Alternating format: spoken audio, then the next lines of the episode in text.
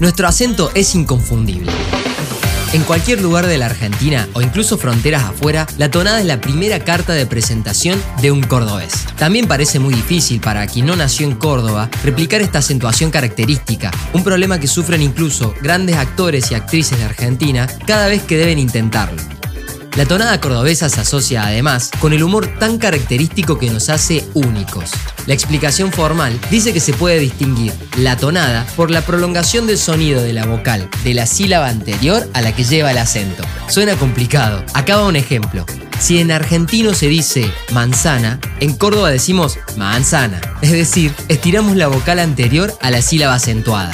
Aunque en toda la provincia existen por lo menos cuatro tipos de tonadas distintas, el acento más popular es el de Ciudad de Córdoba. En todos los casos, con sus diferencias, es el producto dinámico de los contactos del habla de los comechingones, el español y las influencias del quechua y otras lenguas indoamericanas, más las lenguas de inmigración de fines del siglo XIX y principios del XX. ¿Qué hizo tan popular el habla de los cordobeses? El humor y el cuarteto convirtieron a este sello de origen en un producto casi de exportación.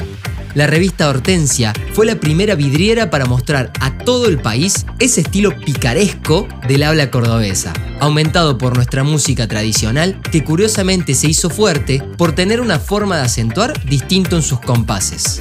Después lo conocido, los grandes humoristas, la presencia cautivante de cordobeses en la televisión o el cine argentino, los grandes festivales de la provincia que sirvieron como plataforma de despegue para innumerables artistas. La seguimos.